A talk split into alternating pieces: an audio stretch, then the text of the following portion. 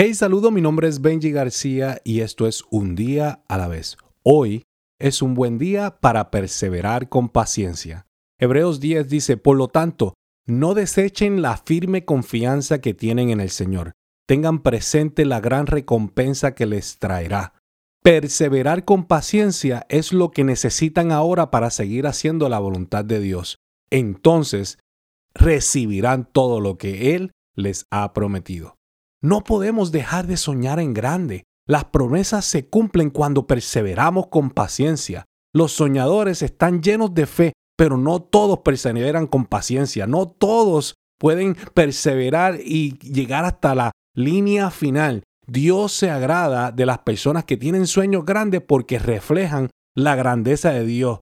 Y dime el tamaño de ese sueño, yo te diré el tamaño de tu Dios. Pero lo que quiere decir es que necesitamos no solamente soñar, sino perseverar con ese sueño. Pero los que reciben lo prometido son los que esperan en Dios, los que esperan en Jehová. El favor de Dios se activa a través de tus sueños y tus sueños se viven a través de tu fe y tu fe se activa a través de la palabra de Dios y lo prometido se recibe a través de la perseverancia con paciencia. El problema no es renunciar a lo que haces sino perder pasión por lo que haces. Por eso tenemos que tener en cuenta que las pruebas, las altas y las bajas de la vida nos hacen más fuertes, nos hacen dar más pasos de fe. No haces que cambien las cosas, sino que nos fortalecemos a través de las cosas que nos suceden. Tienes que cambiar tu perspectiva para que puedas ser, eh, pueda eh, eh, verlo de una forma como Dios lo ve. A veces nuestra perspectiva puede ser un obstáculo. So, la perspectiva de Dios nos da una nueva razón, una nueva perseverancia.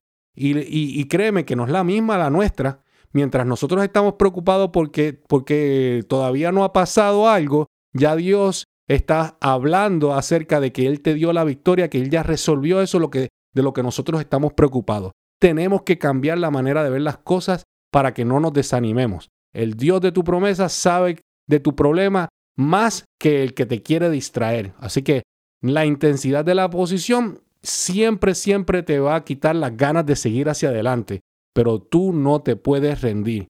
Y a veces que cuando no, hay, no ves el progreso, el progreso nunca es obvio, no podemos quitarnos por eso.